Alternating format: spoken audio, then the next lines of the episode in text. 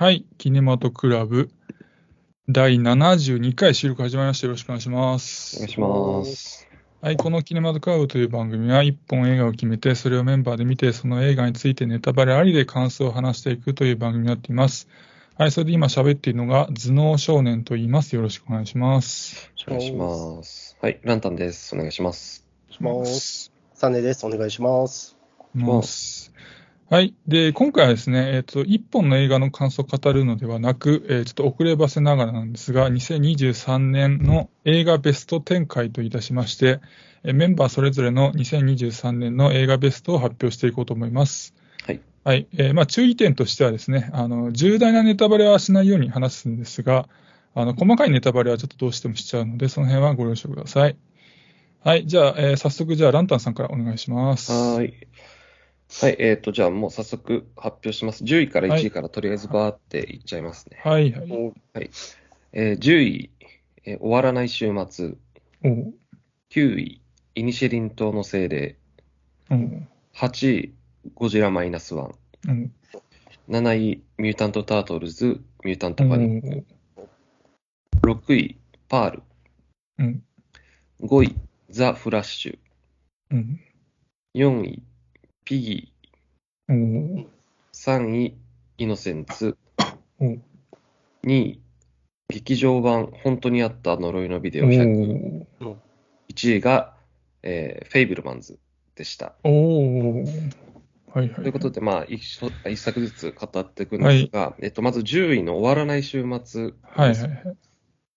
なあの、ネットフリックスで、えっと、年末に配信されて、で、こう、どういう話かというと、アメリカに住む家族が、えー仮別荘にバカンスに行ったら、まあ、うん。そこで異常な出来事がいくつも起きて、で、携帯もテレビも電話も使えなくなって、どうやらそれが国中で起きてるみたいだ、みたいな感じの話なんですけど、あのー、別荘に、こう、訪ねてきた人がうん、怖い系映画でもあって、うん。そういう意味で、こう、同じく2023年公開のシャマランの、ああの、ノック週末の訪問者に期待して、で、まあ、向こうはちょっと残念だったなっていうものが、うんこっちでは、その、面白く見れたな、みたいな気がしましたね。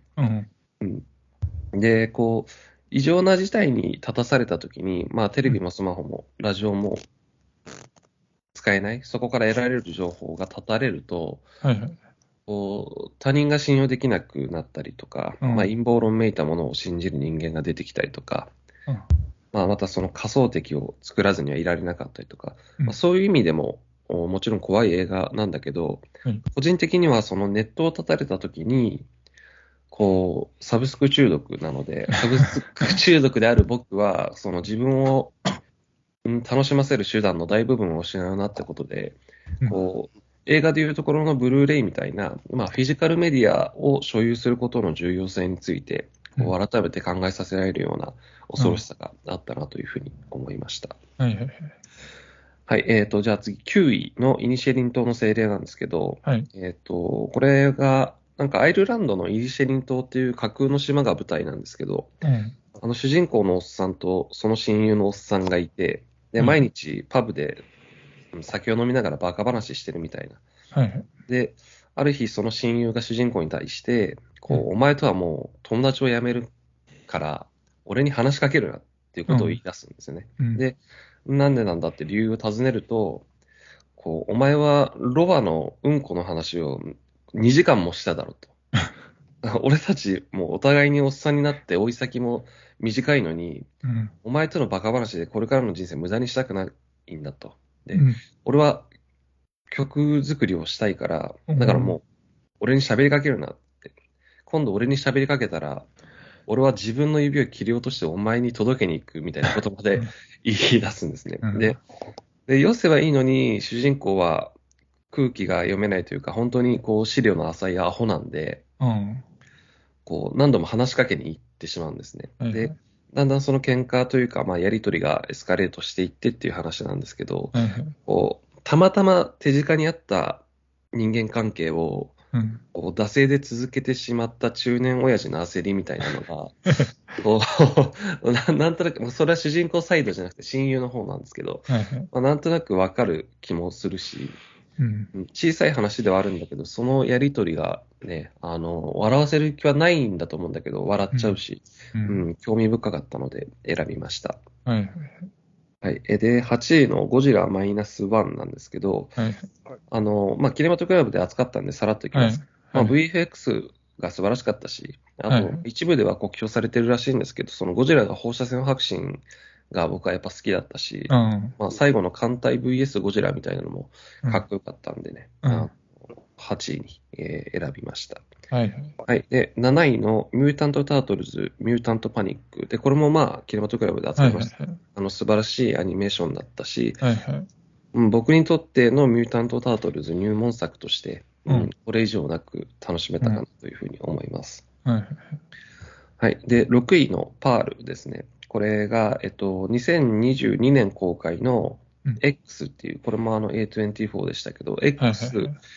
で、こう、殺人を犯しまくるパールというね、おばあちゃん殺人鬼の若い頃を描いた作品で、で、こう、一体ね、どんな過去があれば、あんなにも性欲まみれで、うん。もう殺意も満々の殺人鬼になるんだろうって思って見てたら、うん。なんてことない、もう最初から殺意の波動に目覚めてる女の子だったっていう、鳥殺してましたよね、そうそうそう。でまあもちろんそこには家庭環境も時代背景もあるんだけど、うん。で、その、うん、時代やその家庭に抑圧されている彼女が、こう、映画という芸術に、まあ、性欲を含めたあらゆる意味あらゆる意味でのその解放の扉を見つけて、うん。そこに向かおうとするんだけど、打ちのめされてしまうと。で、うん、パールが最後に見せる、こう、恐ろしくも悲しい笑顔は、うん、今年見た中でベストスタッフロールの一つだったような気がしました。はい。あの、婚約者がさ、帰ってくるじゃないですか、最後に。はい。あれなんで一緒に最後までいるいるんですかね？あの、だから X で一緒にいたじゃないですか。はいはいはい。そうです X になるまで。うん。ね。なんか普通だったらわーって逃げちゃうかなと思ったんですけどね。ねうんまあ、それはあれかな、次、次で分かったりするのかな。そうそう。だから、おそうそう、そう思いましたね。その、そう思ったというか、うん。X のあの時間までいくいくらでも作作れるなっていうね、絶対他にも殺人を犯してるからね、あのうん後の人生で。うん。そう、だから、もし作られるんであれば見てみたいなと思う。うん。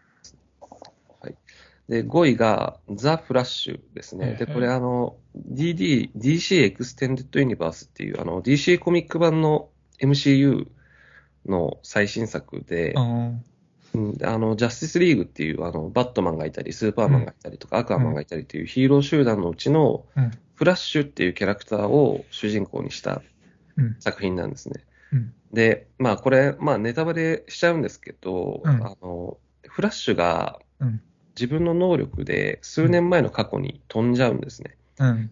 で、まあとりあえずいつも頼りにしてるバットマンを、今回も頼ろうかっていうことでバットマンを訪ねるんですけど、うん。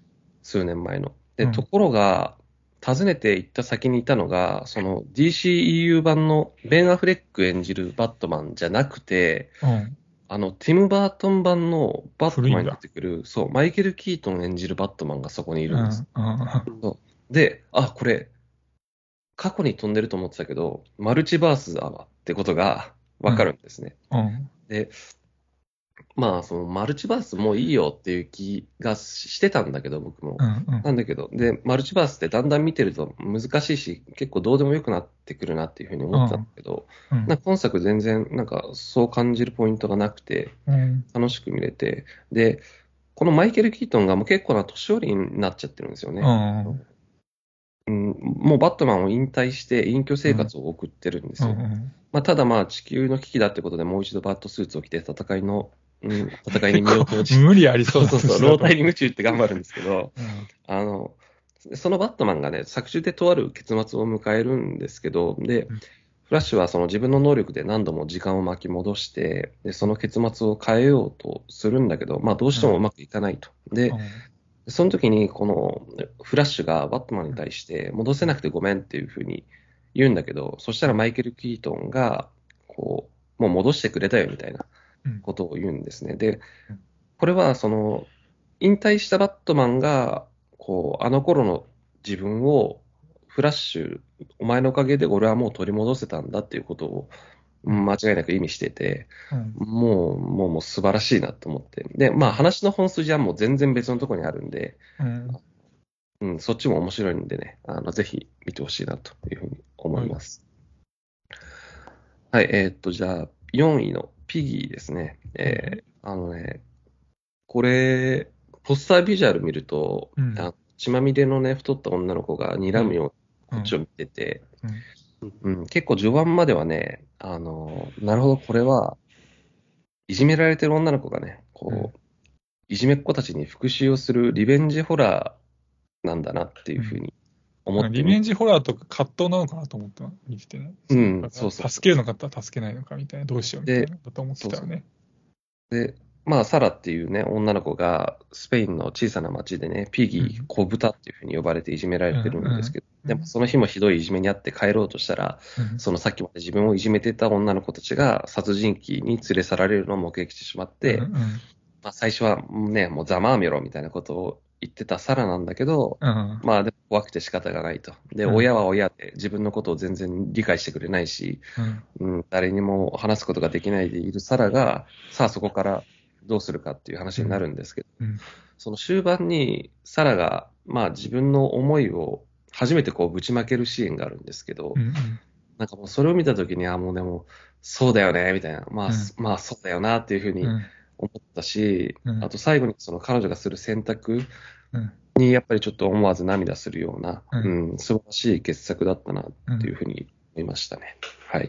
その僕もペギーね、うんみ見て、うん。全然中盤以降思ってたのと違くて、うん。そう、だからちょっと、まあだから、なんていうのご、ご、うんオブラートに包んで言うと、うん。その主人公のサラが、その予想外の人物とシンクロしだすっていう。うん。そうですね。そうそう。え？みたいな。そこがね、面白くてね。そうそうそう。まあ、どうしてもやっぱ低予算映画だから、うん。そうそう。そこはまあ、感じちゃうは感じちゃうんだけど、それをなんかこう、アイデアとうん。で見せたっていうかね、うん感。じで、僕もすごい良かったですね。そうですね。なんか、あれですよね。誘拐犯に恋する人質じゃない。まあ、ストックホルム症候群とまでは言わないけど、うんうんまあでも、なんかもっと、もっとそこの方にある、その、うん、うん、そう、共感しちとかそうそうそう。そこの部分でのつながりみたいなのがね、殺人鬼との間に生まれてしまうみたいな映画でしたね。うん。はい。で、3位が、えっと、イノセンツですね。あの、大友克洋のドームにインスピレーションを受けた作品っていうことなんですけど、はいはい。あの、超能力者、あ、違います超能力を持った、あの、張さんという老人うんがそれを悪用して殺人を犯すっていう、そのドームそのものにあった設定を排除して、うん。うん、あの、超能力に目覚めるのはあくまでも子供たちだけっていう設定を置き換えたのが素晴らしいなっていうふうにうん。思いました。その子供の、うん、悪意のない残酷さとか好奇心から来る、こう、非道徳的な行いみたいな、うん。そのうん、周りにいる大人に怒られてうん、だんだん善悪の分別をつけていく。まさにそのうん家庭にある年齢の子供たちが、その超能力を介して、うんうんその超能力を試すように、こう、コミュニケーションを取るみたいな一連のシーンは、もうマジで、もう、ハラハラドキドキするというう。ん。うん。うん、もう絶対に何も起きないでくれと思いながら見るし、うん、まあ実際起きちゃうんだけど、うん。で、うん、ラストの決戦のシークエンスは、まあ派手なアクションがもう一切ないですよね。うん。なので、まあすごく静かな対決なんだけど、うん。これもね、すごく個人的に良かったなっていううん。思うし、で、子供がちゃんと子供らしいしね、超能力目覚めたとはいえ。うん、うん、素晴らしい子供超能力映画だった気もしますね。うん。はい。かあれですね、買っちゃってもらしいですけど、よかったですね、入ってそうですね。そう、良かった。面白くて。これで全然合わな合わねえとか言ったらね、ショックですもんね。そうそうよかったよかった。はいはい。まあでも、面白いだろうな、どうせと思って見たかったんでね。はいはいえー第2位が、えー劇場版本当にあった呪いのビデオはいはい100ですね。あのー本当にあった呪いのビデオシリーズ、えーなんて言うんですか、これ、本呪シリーズっていうのかハンな？ドルシーズン。は、僕も子供の頃ね、小中学生の時、よく友達と連れ合い行ってね、借りて見てましたね。いいですね。うんそう、部屋暗くして。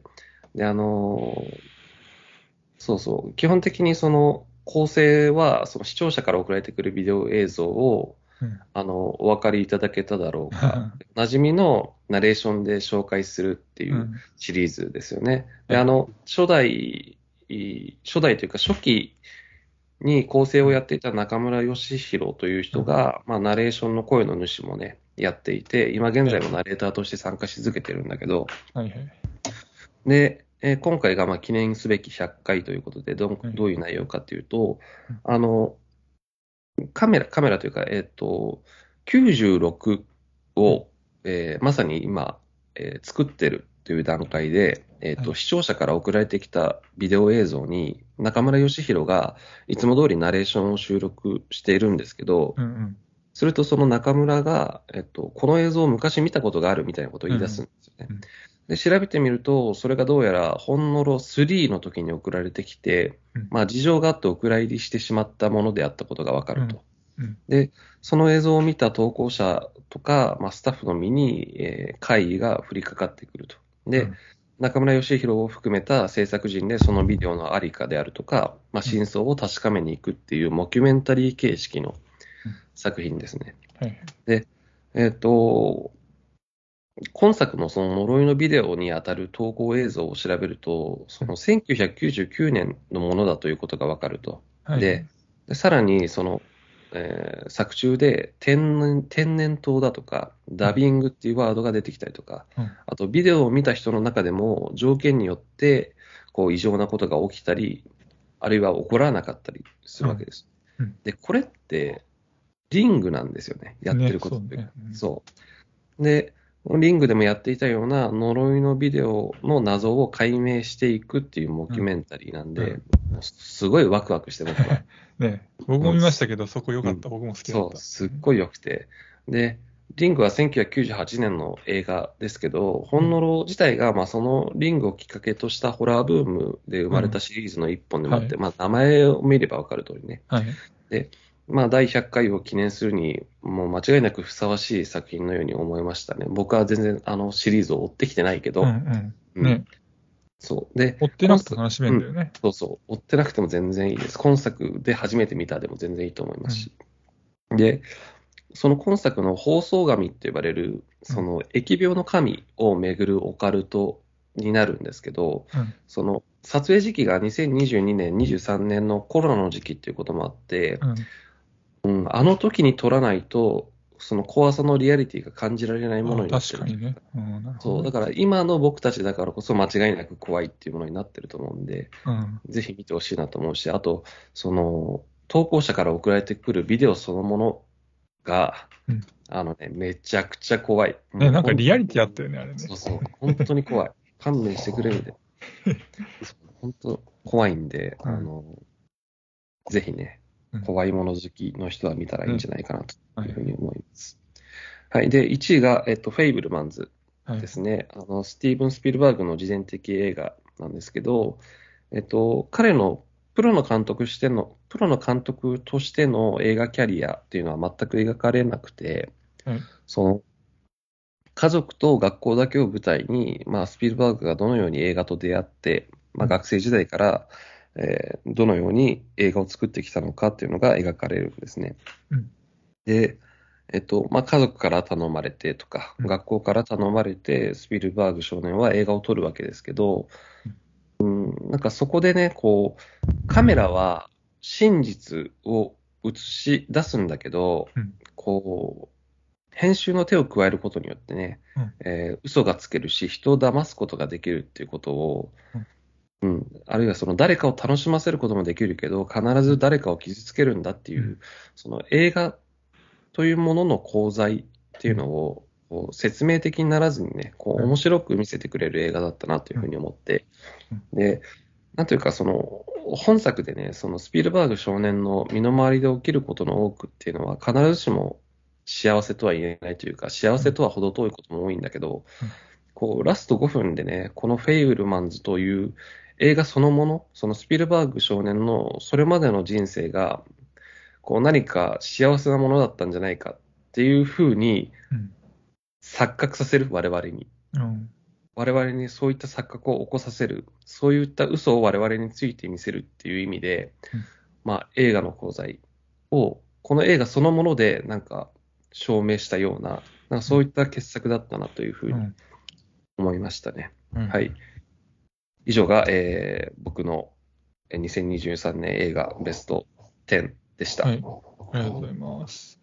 いや、なんか見たことあるのが多くて、うんでかつ、なんか、ど僕もいいなと思った作品が多かった、なんか共感が,、が多いあ、ベスト本当ですか。10よかったはいです。はいはい僕はなんかまだ見れてないのが結構あって、うんうん全然違うランキングになってるあ、そうなんですね。じゃあはいじゃあた楽しみです、楽しみです。うんはい、じゃあ、サネさん、お願いします。はい。じゃあ、ざっと10位いっていきはいます。、はい。はい。はい。えー10位、福田村事件。おううんえー9位、ウィニはい。ー。8位、サーチ2。おう7位、イノセンツ。おううん。えー6位、ゴジラマイナス1。おう5位、ミーガン。おう4位、ブルージャイアント。あうん。3位、怪物。うん2位、スパイダーマン、アクロス・ザ・スパイダーバース。うん。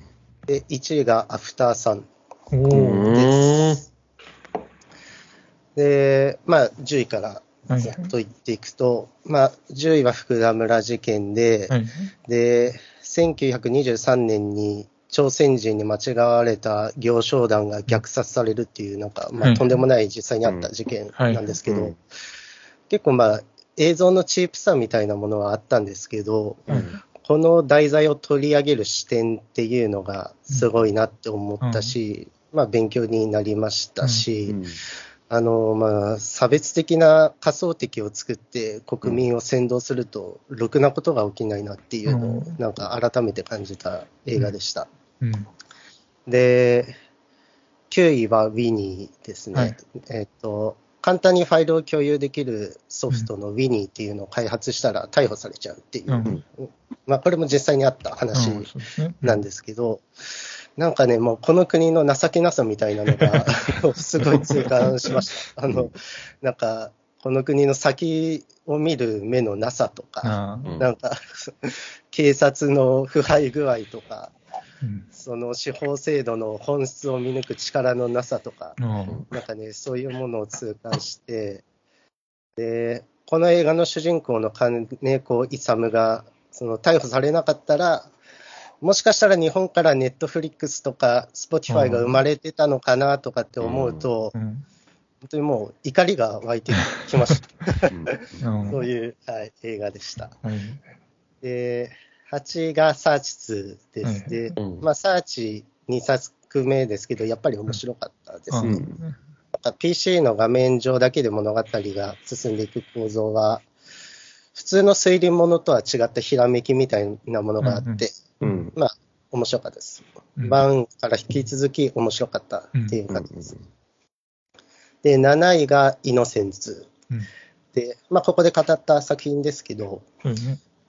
低予算なんですけど、うん。すごいかなりまとまったホラー映画だなってね思って、すごい好きです。うん。はい、で、6位がゴジラマイナスワン。うん。で、これもここで語った作品ですけど、うん。まあ、とにかくちゃんとゴジラが怖くて楽しめたので、うん。よかったかなと思ってます。あとは、あの、花辺美波が出てくるんで、あの順位が3つぐらいは上がっ 上がるんだ。はい。て、5位がミーガンですね。で、これ、ちょっと世間の評価と自分の評価が最もかけ離れてる作品かなと思ってて、なんか結構低評価のもの多いかなと思うんですけど僕はめちゃくちゃ楽しめて、劇場で見たんですか？あ、いや、アマンプラ。お家で、はい、見ました。あの、霊的じゃないホラー映画で、まあ、まずそれが良かったですね。うん。あの、AI の人形の話なんですけど、うん。まあ、10年後ぐらいには本当に起きちゃうんじゃないかなっていうリアリティありましたしうん、なんか人 AI 人形の愛情が恐怖になっていくっていう、うん。話の構造がめちゃくちゃ面白いなって思いました。うん。でミーガンはね、あれなんですよ。ふ二つバージョンがあってね、劇場版がね、あの、PG12 でね、あの、アマプラ版がね、R15 なんですよ。えあーちょっと中身が違くてね、そう。アマプラ版の方がちょっと黒くなっててね、そう。じゃあ、子供とうん、子供と見るのは劇場版だなっていうね、うんそんな感じの映画でしたよ。はい。結構耳引きちぎったりして、そうそうそう。あそこがね、ない、ないんですよ、劇場版。あそうなんだ、やっぱり。そうそう。結構グロめではありますね。はいはい。で、4位がブルージャイアント。で、まあ、テナーサックスでジャズをやって有名になっていくっていう話なんですけど、僕、原作も読んでるんですけど、ストーリーの出来としては、このトップ10の中でダントツでいいなって思います。うん。でも、ただ、あまりにもちょっとアニメーションが チープすぎて。はい、そこはかなりマイナスで、特になんか 3D アニメーションのところとか、何の感動もない、ただの 3D アニメーションみたいになってしまって、そこがめちゃくちゃマイナスで、うんこの10位になっちゃいました。うんでも、この、この順位になるんだよね。でも。うんもうストーリーだけだとダントツ1位で、えー本当は1位にしたかったっていううん作品ですね。どこ、どこまで描いてるんですかね？その大がまだ日本にいる。あぐらい日本にいます。あの、うん高校卒業して、あの、上京したところの話ですね。うんうん音はどうだったんですかね？音はね、やっぱ良かったかな。うんあ、と、あの、ちゃんと音と、なんだ、指がシンクロしてたんで、えそういうところは面白かったですね。ーうん演奏シーンになったら、ベックみたいに無音になるとかじゃないんですね。ああ、違 う違う。さあ、よかった。それだったら本当に、もうトップ10には入れない。ワーストに入っちゃいますね。えーで、3位、怪物ですね。まあ、ここで語った作品ですけど、ね。はい。まあ、同じ現象でも立場を変えると見え方が変わるっていうのをすごい見事に表現した作品だなと思いました。はい。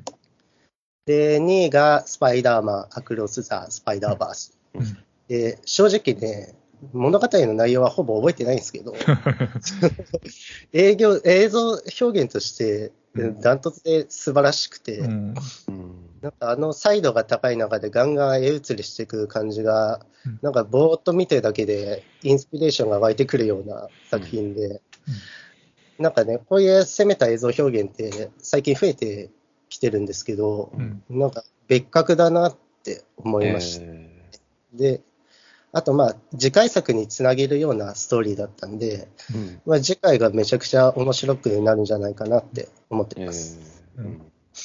で、1位がアフターさんですね。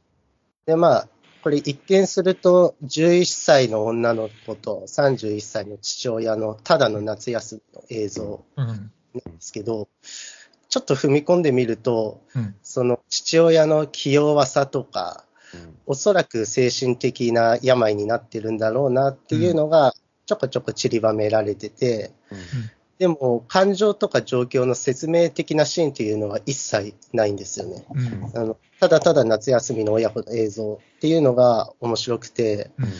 で僕もちょうど今31歳で、おうあの父親にかなり感情移入をしてしまって、あうー。んうん、結構やられましたね。うん。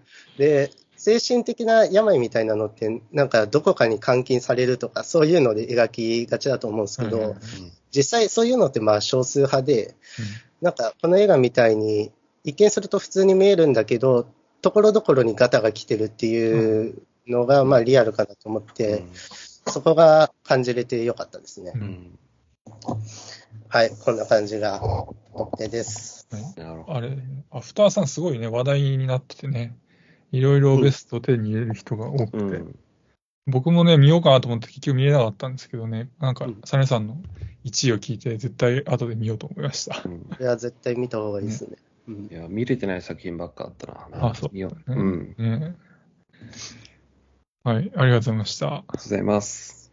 はい。じゃあ、えー僕のえー頭脳少年のベスト10発表していきます。はいえー去年は新作56本見ましたんで、その中からの10本になります。はい。えー第10位が福田村事件。うん。第9位がアンダーカレント。うん。第8位がみんなの歌。うん。第7位がミーガン。うん。第6位がイノセンツ。うん。第5位が劇場版選挙なんです。うーん。第4位、第4位が劇場版本当にあった呪いのビデオ100。う。うんんで、第3位が、えーブラッド、ブラッドゴールド。で、第2位が、えーボーンズウォール。うーん。で、第1位がテトリスです。えはい。じゃあ、えっ、と、1本ずつ話していきますと、えー福田、10位福田村事件ですけども、はいえーまあ、これね、まあ、まず脚本がよくできているなと思って、ー。うん。あの、まあ、福田村事件っていう、まあ、悲惨な事件、まあ、悲劇描きつつ、まあ、それだけじゃなくてね、その、まあ、群像劇として優れた作品にもなってて、で、まあ、まあ、描かれてる人たちがね、まあ、あの善か悪かっていう、まあ、二項対立になっていないのも、うん。まあ、誠実でよかったんですよね。うん。で、まあ、終盤ね、まあ、あの、まあ、その行商人たちが被害に遭う殺戮シーンがあるんですけど、うん。確かに迫力自体は別にないんですけどね、うん。なんかね、そこに行き着くまでの緊迫感がすごくてね、ドキドキしてて。なんか去年見た映画の中で一番インパクトあったかなみたいな、うん劇場で見たっていうのもあったかと思うんですけど、うんそういうシーンで。で、まあ、なかなかね、歴史に興味がないと、まあ、行き着かないかもしれない、こう、福田村事件についてね、まあ、森監督らしく、まあ、事実の歪曲もね、誇張もしないで、真摯に作られていて、うん。で、まあ、作品として素晴らしいのに加えて、なんかこのおぞましい事実をね、その、ま、森監督といえば、そのなんかドキュメンタリー映画じゃなくてね、うん。まあ初めての、まあ、慣れないはずのこの劇映画でしっかり作ってヒットもさせて、で、この事実がまあ届きにくい層に、まあ、これだけちゃんと伝えてるっていう、まあ、その功績も含めて、なんか素晴らしい一言だったかなと思いました。なんかあの、言い争いのシーンとかはもう、自分たちでも、自分たちの言ってることに筋が通ってないって、なんとなく気づいてるけど、もうやっちゃうみたいなさ、うん、あの感じがなんか、うん。あっけないけど、ああ、まあ、これがリアルなのかなっていう気がしました。う。ん。なんか人が集まってやると、なんか止まんなくなるみたいなね、うん。うん。そうですね。怖かったですね。うん。そうですで、第9位がアンダーカレントですけども、これはあの今泉力也監督の新作で、えーまあ、うん牧陽子さんと初タッグ組んだ作品で、えー漫画原作のヒューマンドラマなんですけど、うんでまあ、あらすじとしては、あの家業の銭湯を継いだ牧陽子演じるかなえっていう女性が、まあ、夫と一緒に暮らしてたんですけど、ただその夫が突然失踪しちゃうんですね。うん。でそこで、かなえはまあ途方に暮れながらも、まあ、銭湯の営業をこうどうにか再開させるんですけど、うん。まあ、数日後、そのい井浦新さん演じる謎の男がこう突然現れてですね、でなんかけ結果、その男がその銭湯で住み込みで働くことになるんですよね。うん。で、かなえはその探偵を雇って、その夫の行方をこう探しながら、謎の男との、まあ、なんか奇妙な共同生活を送るみたいな話うなんんですけど。うんで、まあ、なんか今泉作品としてはね、珍しくね、なんか結構ミステリー要素もある作品だうん。ったりして、えーうん。そこがね、し少し新鮮でもあってよかったり。うん。であとはまあ、今泉作品らしい、こういろんな要素を含んだ作品で、うんまあ、そのどれもが出来が良くてね、うんまた例えばそのなんか魅力的な戦闘コミュニティがあって、なんかそこにこう集まる素敵な人たちが描かれてたりとか、うんあとまあ夫はなぜ失踪したのかとか、そのうんなんか愛する人の真の部分が分からなかったとか、触れられなかったみたいな、うん。そのやるせなさもなんかじんときたりとかして、うん。あとなんかそういう叙情的な中にも、あの、かなえと一緒に夫を探す探偵を演じた、あの、リリー・フランキーがね、うん。あのまあ、見事なね、コメディリリーフになっててね、えここも素晴らしかったなっていう感じで、うこん。の順位になりました。うん。これは二人見れてないですかね。見れてないですね。まあ、まあ、 U-NEXT でも見れるんで、うんまあ、もしよかったら見てみてください。はい8位がみんなの歌ですけど、うん。これ清水隆監督の新作で、あの、まあ、アイドルグループのジェネレーションズのメンバーが全員本人役を演じてるんですけども、うん。はいはいで、まあ、あらすじとしては、あの、劇中のラジオ番組で、あの、パーソナリティを務める、あの、ジェネジェネレーションズのメンバーが、あの、スタジオの倉庫で、あの、みんなの歌って書かれた古いなんかカセットテープを見つけるんですね。うん。で、その後収録中に、こう、なんか不気味なノイズと少女の声を聞いちゃって、うん。で、その後行方不明になっちゃうんですね。うん。でそこで、この事態の解決を目指して、その、早見あかり演じるジェネレーションズのマネージャーが、うんその、マキタスポーツ演じる元刑事の探偵と一緒にこう真実を暴いていくみたいな話なんですけど、で、まあ、ジェネレーションズのメンバーがね、まあ、がっつり出てくるんで、うん。まあ、アイドル映画とも言えなくもないんですけど、まあ、ちゃんとね、絵も音も怖くて、うん。なんかストーリーも面白くて、うん。で、なんかジェネレーションズもマキタスポーツもなんか演技が割と良くて、うん。うんで、まあ、清水隆監督らしくね、なんかね、呪怨感が結構強い作品で、うん。うんで、なんかドキドキしたし、あと、今作でね、あの、サナっていうね、女子中学生がが結構キーとなるキャラクターなんですけど、はい。なんか彼女が今後ね、こう、J ホラーの、なんか J ホラーにおけるなんか新しいホラーアイコンになるかもしれないえな、みたいなね、ーう。うんんそんなことをこう感じさせるキャラクターでよかよかった感じで、なんかね、もしかしたら続編があるかもしれない感じもあるんで、なんかそれもね、こう期待したくなるような出来でした。ええなんかそういう話題になりましたよね、これもね。そうそううん。なんか最初はね、え、大丈夫なの？みたいなうん。感じだったの、でしたよねなんか徐々に徐々に口コミで結構いいぞみたいなね。うんうんうん。まあだから最初の期待値は低かったっていうのもあったんでしょうけど。そうでしょうね。あの、島シリーズがね、ちょっと、島というか、村シリーズ村か。村シリーズ3部作みたいなのがちょっと残念だったんで、そうそう。そうなるのも仕方ないですよで僕ね、結構もうね、口コミでいいよいいよみたいな広まってから行って行ったんですけど、うん。だからある程度期待ちょっと上がってから行ったんですけど、それでもね、それをちゃんとその期待値をクリアするぐらいの出来だったんでね。ね。えそうそう。割とおすすめです。はいうんこれも UNEXT で見れましたね、確かね。はい、で7位がミーガンですけども、でこれね、まああのまあ、主人公がねあの、おもちゃ会社の研究者のジェマっていうし女性なんですけど、でまあ、彼女がね、あのあのまああのまあ、そのミーガンっていうその子供にとっては最高の友達で、親にとっては最大の協力者となるようにプログラミングプログラミングされた AI 人形を作ってるわけですね、ミーガンっていうね。ー。うん。そんな中で交通事故で両親を亡くした姪っ子のケイディに、このミーガンをプレゼントするんですね。うん。親亡くしちゃったから。なんだけど、ケイあのミーガンのそのケイディに対する行き過ぎた愛情が、こう思わぬ事態を招いちゃうんですけど、うん。まあ、まずね、ミーガンのキャラがすごい立ってて、うん。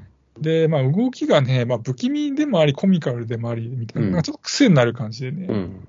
でなんか基本ね、二足歩行なんですけど、なんかうん早く走ろうとするときは四足歩行になったりね。うん。なんかリッカーみたいな感じでなってて、うん。怖くてそこも良かったんですけど。なるほどね。人間の理屈で動いてない感じね。そうそうそうそう、うんで、なんかね、80年代にあのアイコンになったあの人形のホラーのあのチャッキーいたじゃないですか。はい。はいはいなんかあんな感じでね、なんかミーガンもね、うまくいけばこう時代のなんかアイコンになり得るようなね、魅力持ってるはずだと思ったんです。なんか、なんかサイさんの話は評価が低いみたいな話でしたけど、うんそうそう。だ一応ね、なんか続編も作れそうな感じだだから、う。うんんなんかね何本か作られればね、もうちょっといい感じに評価上がってくるんじゃないかなみたいなね、かことも感じるぐらいのね、こう、うん作品でした。で、なんかね、具体的に言ったらちょっとネタバレになっちゃうんです。ね、なんでで、なるんで伏せますけど、はいラスト、ラストのね、伏線回収があってね、なんかすんごいそこも気持ちよくてね、うん。なんかすごい、なんかちょうどいいっていうかね、えなんか重いのちょっと見る気はしないんだけど、みたいな日あるじゃないですか。え。うんうんうん。そういう時にちょうどいいな、みたいな。なるほどね。うん。最高でした。これはアマプラで見放題で見れます、ねはいはい。で6位がイノセンツですけど、うん。まあこれね、サネさんとキネマトクラブで語りましたけど、うんで、まあこれはね、子供の持ってるなんかこう無垢な残虐性がね、うん。描いてて、それが今作をすごいヒリヒリさせてて、ら無垢だからこそ恐ろしいし、ドキッとするしっていう感じ、そこが結構印象的で心に残り続けた作品だったんですけど、うん。で、なんか超能力を用いたこうやるかやれるやられるかのバトルの、まあ、緊張感がね、よくやっぱなんかドームに影響を受けてるだけなんあってなのか、なんかこうバトル漫画を読んでるようなうん。驚き感もあって、なんか楽しくて。うん。そう。で、まあ今作結構賛否が分かれるポイントとしては、なんか猫の虐待シーンとか、うん。結構過激な描写があったと思うんですけど、うん。でもなんか、その、そういうところが、そのなんか悪趣味な見せ物として配置されてるんじゃなくて、まあ全部割とストーリー上意味がちゃんとあって、そうですね。うん。だからそこも評価した、評価につながったポイントの一つだったんです。まあだから、まあ目を覆いたくなるシーンもありつつも、まあ猫好きだったんで特にあったんですけど、うん。まあでも、総じてよくできた作品だったんで、もうこの順位になりましたかね。うん。して、えー第5位が劇場版選挙なんですですけど、まあ、これ、なんのこっちゃって話だったなんのこっちゃですね。はい。ちょっと説明しますと、あのラッパーのね、ダース・レイダーさんっていう、あの、はいはいはい団体してる人いるんですけど、その人とね、あの、時事芸人のプチカシマさんっていう人がうんい。てですね、この二人がね、あの、昼からなんですっていう、あの、YouTube 番組を配信してるんですね。うん。で、この番組の、あの、スピンオフ企画として、あの、まあ、この、この番組自体は、時事、時事問題をこう、二人で話すみたいな番組なんですけど、で、この番組のスピンオフ企画として立ち上げた選挙取材企画をもとに、あの、映画として完成させたのがこの作品なんですね。うん。でまあ、内容としては、その、2021年の衆院選の香川だとか、うん。2022年の参院選の大阪とか京都を訪れて、うんまあ、候補者に突撃取材をして、まあ、本音を引き出していくみたいな内容で、で、まあ、そんな中、その、まあ、大阪での取材中に、あの、安倍元首相の銃撃事件が起きて、うん。で、まあ、予想外のちょっと方向へと展開していくみたいな話なんですけど、うん。うん。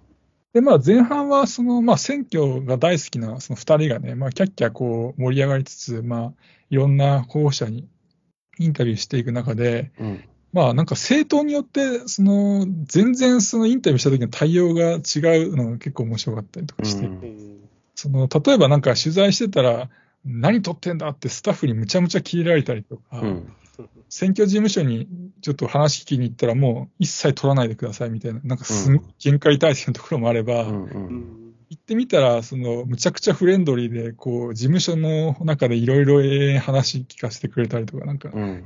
こんなにも違いあるんだな、みたいな、こうんう、選挙の現場っていうのはあんまり、まじまじ見てなかったんでね、そういうのは興味深かったりとか。うん。でまあ、後半は、その、まあ、安倍さんが撃たれて、まあ、ガラッと作品の雰囲気変わるんですけど、まあ、選挙を楽しんでた二人も、まさかってことで、まあ、絶句して肩を落とすんですけど、うん。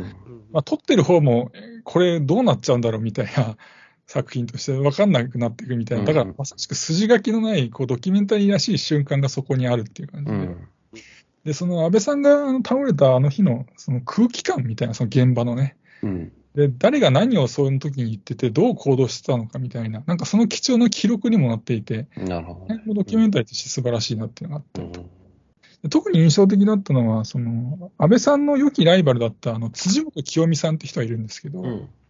その人がまあ選挙演説演説中にその安倍さんの訃報を聞いて、まあ、絶句して、まあ、その後、その安倍さんとの思い出をまあ辛そうに話すシーンがあるんですけど、まあ、これがなんか見ててす、なんかすごいなと思ってて、うなんん。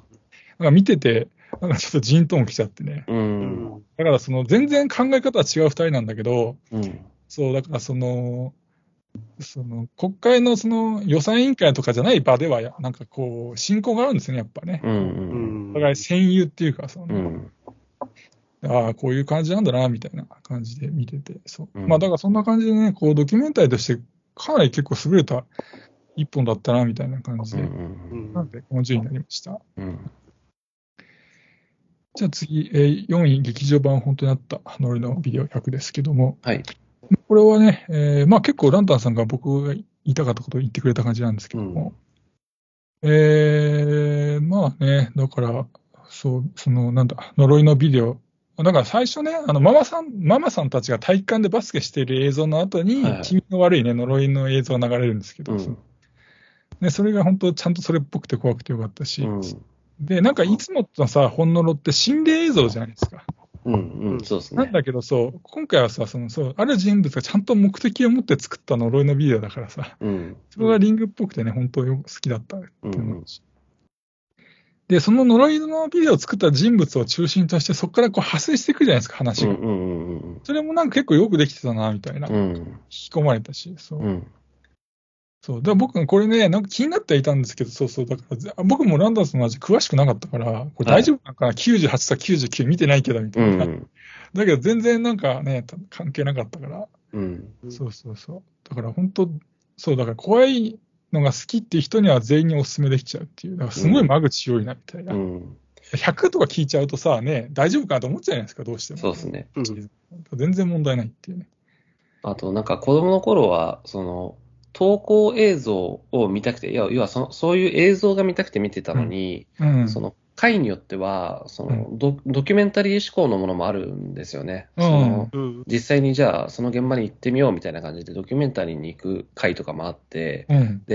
それを見るとね、なんか残念な気持ちになったんですよ、子供の頃は。うんいや、も、なんか、ほもっと直接的に怖いものが見たいのに、ああ、そうなんだ。お前ら大人のドキュメンタリーなんて見たくねえよって 思ってたんだけど、うんでも今回そういうね、ドキュメンタリーとかモキュメンタリーのうん作品になってて、すごい面白かったし、もしかしたら今見たら、モキュメンタリーの方が面白かったのかもしれないなっていうふうな、うんそういうふうに思いましたね。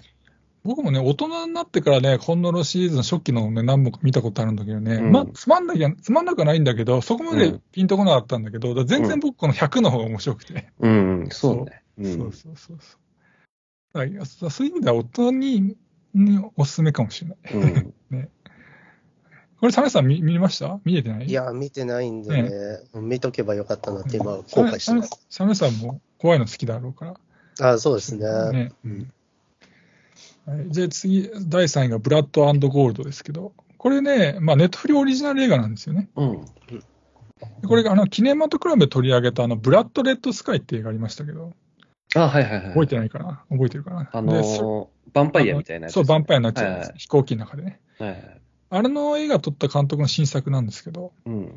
うんで、まあ、あらすじとしてはね、あの、第二次大戦中のドイツが舞台で、うん。で主人公はあのドイツ軍の脱走兵のハインリヒっていう男で、うんで彼が逃走中にあの弟と一緒に暮らす農夫のエルザに助けられてね、家にかくまってもらうんですよね。うん。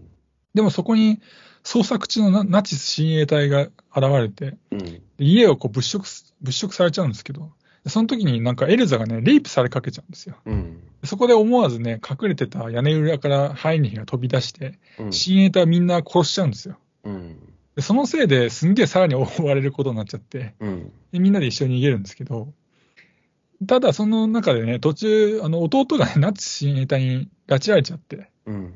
で助けるためにその弟がうん監禁されてる町に行くんですけど、うんでもそこだと、そこではね、あのユダヤ人がね、あのまあ、あの町に隠した金塊をめぐってね、あのだから没収されててたされてるんですよ、当時、財産を、ユダヤ人、あのドイツ軍にね。うん。その時に隠した金塊をめぐって、ナチス親衛隊と町民たちがこう争ってて、うん。町民たちもそのなユダヤ人を迫害してしてたわけなんで、うん。そのその財産とか奪ってる側なんですけど、うんどっちもね、そのどっちもがその金塊をめぐってるんですよね。その争いに範囲に人たちも巻き込まれちゃって、なんか三つどもえの戦いになるみたいな話なんですよ。ええ面白そうだな。で、まあ、どこがよ良かったかっていうとね、まあ、まずね、過去作のね、ブラッド・レッド・スカイに負けないね、なんか鮮血ほとばしる、まあ、アクションがあって、それが結構最高でね、まあ、ガンアクションが結構熱いんですよね。うんうんなんか結構ね、タランティー味のある作品でもあっうん。て、ああ、うんうんそうなんかね、監督の文章、書いた文章読んだらやっぱり影響を受けてるみたいで、うん。うん。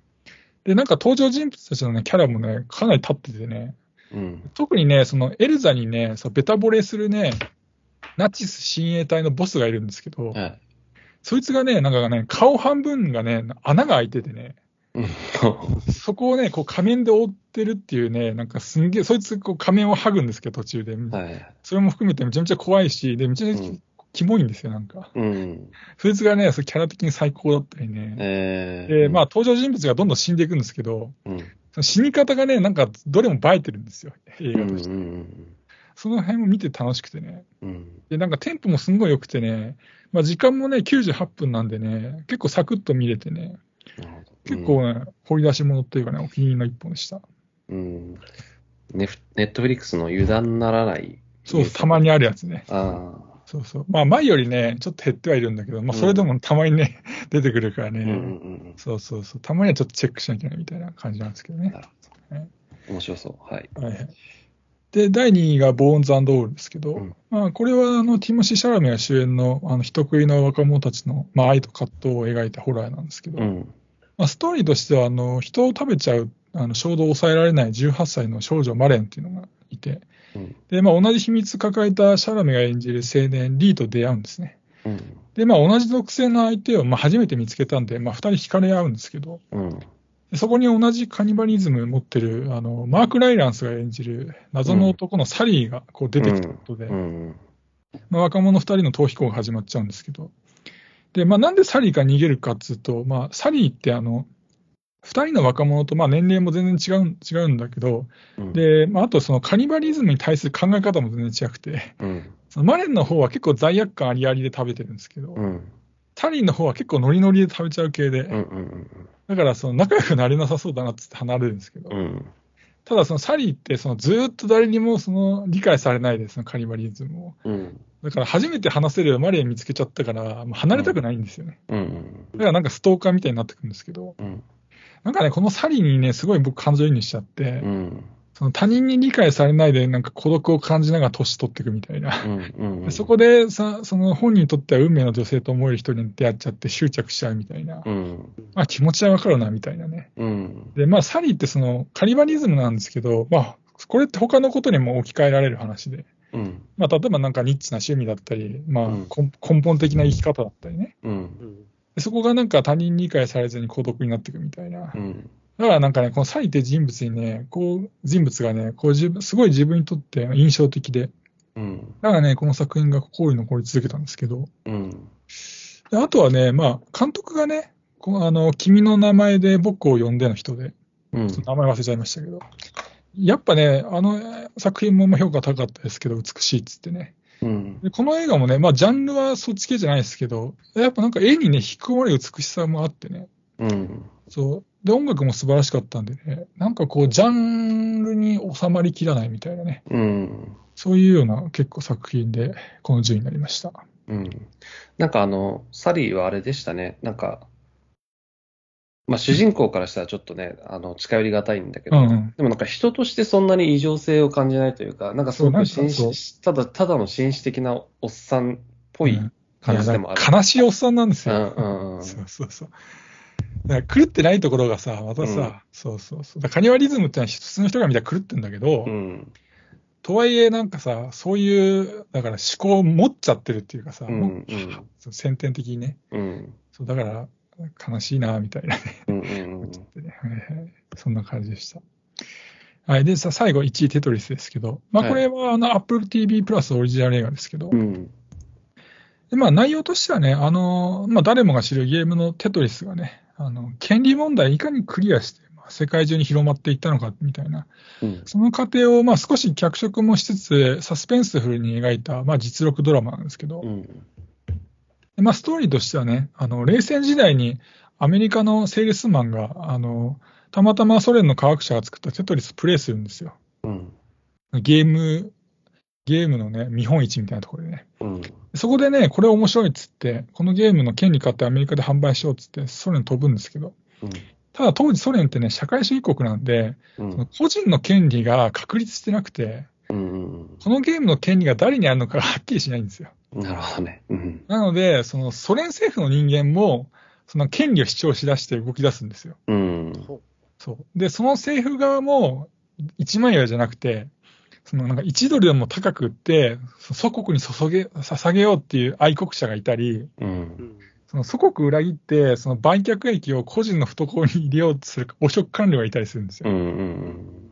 で、アメリカ側にも2つグループがあって、その真っ当な形で権利を得得たい人たち、これ主人公なんですけど、人たちもいたり、うん。ソ連にもう賄賂を渡してでも、権利をなんかもう奪いたい人たちもいたりとかうして、そのいろんなグループがあって、そのグループ同士が白熱したバトルを展開していくみたいなのが面白いんですけど、うん。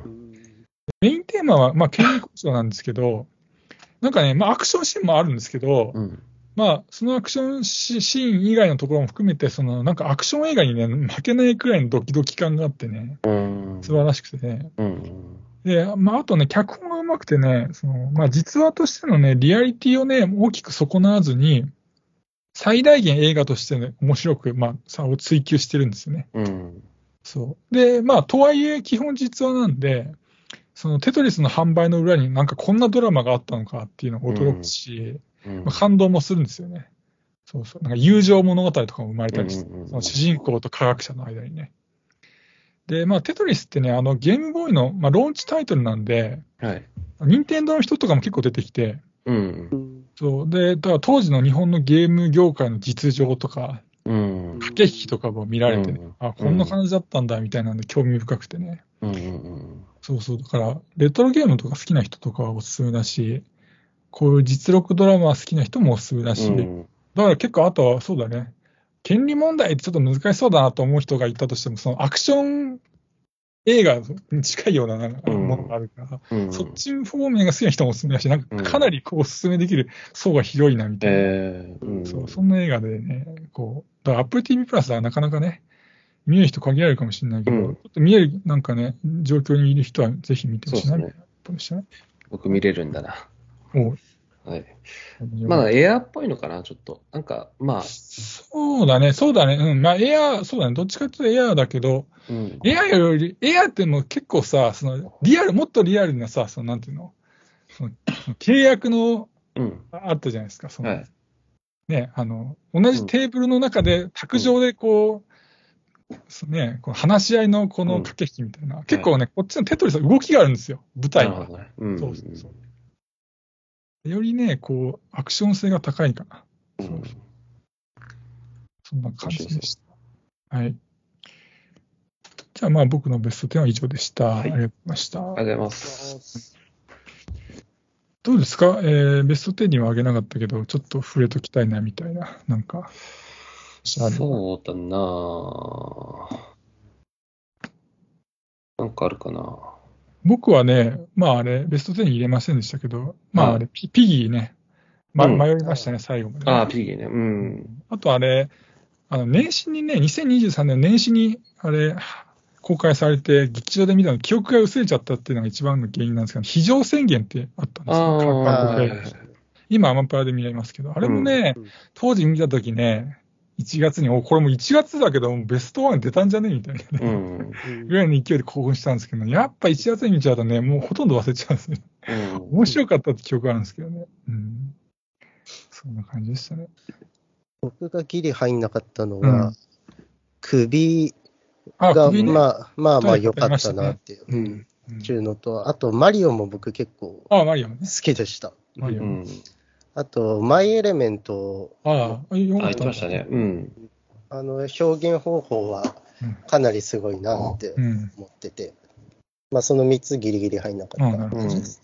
うんまあ、僕は福田村事件かな、あ、強いてあげるとしたら。見れたんですね。うん、見たけど、うん、ギリギリ入んなかったけど、でも良かったですね。あの、うん水道橋博士すごく良かったな。だからあれね、水道橋博士ってさ、浮いてはいるじゃないですか、やっぱり。役者じゃないうん浮いてる。うん。浮いてるんだけど、それが嫌な感じになってないんだよね。ですね。うんうん。